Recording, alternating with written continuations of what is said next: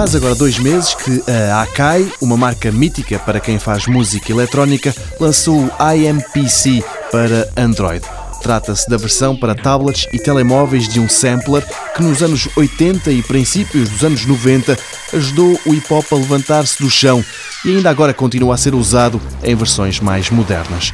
De sublinhar que a app para iPhones e iPads já existe há mais tempo, o Android é que é uma adaptação mais recente e mesmo assim não é para todos. A app apenas está disponível por 6 euros na loja de aplicações da Samsung, um exclusivo que a afasta da Play Store da Google.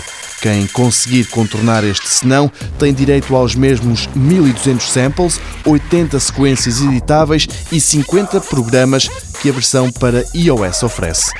A IMPC permite a quem tiver o telefone ou tablet nas mãos compor, editar e misturar músicas. Suporta 8 faixas áudio ou MIDI e permite a utilização de efeitos, também eles incluídos com o software.